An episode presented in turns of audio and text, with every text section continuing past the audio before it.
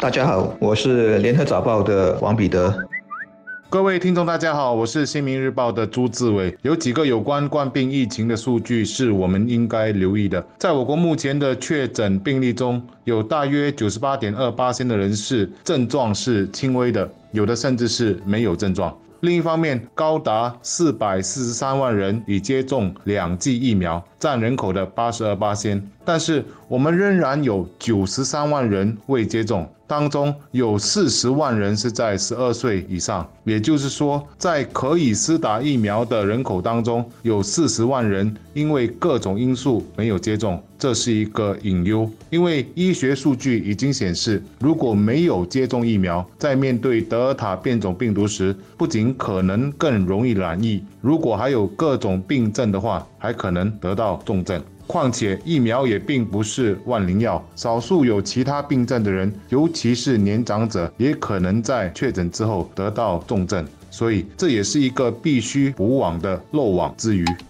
社区里的官兵护理设施会加设一个新的升级版，在这些社区护理设施里，为病情稳定但患有其他慢性疾病、必须密切观察的年长官病病患，特别划出升级的护理设施病床或者范围。因为这些年长者虽然病情稳定，但随时可能恶化，恶化了就必须特别照顾，再不行，当然还是得送医院。嗯，政府这么做最大原因当然是医院的官病受治能力总有个极限，如果被太多人挤爆超出极限的话，那后果不堪设想。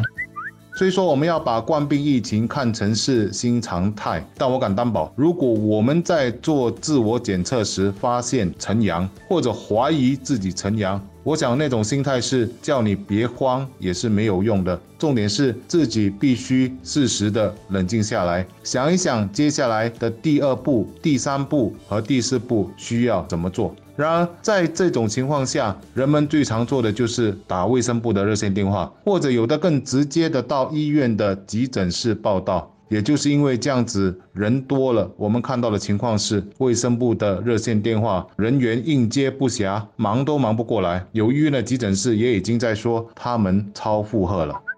这两个都是不健康的现象，但面对的是害怕得病的人心和人性，并不是政府平时一再的宣导就能够解决的。所以我想，这样的情况会随着确诊人数的增加还会持续，只是情况必须加以控制。尤其是劝请轻症者，根本无需到急诊室影响他们的作业，而是应该到有设置检测计划诊所就医就可以了。靠近住家的诊所名单，只要我们上网填一下邮区就能找得到。我们可以期待的是，从世界各地已经发生第二波或第三波疫情的病理数据来看，在过不到两周的时间，染疫人数达到高峰时。它可能就会掉下来，到时候再加上许多年长者已经打完追加剂，我们才能真正达到抗疫不心慌的阶段。而在这段时间，我觉得我们能做到的是，继续严控防疫的同时，也和亲友之间分享符合科学、符合现状的冠病疫情情况，不要以恶传恶，让大家能安心抗疫。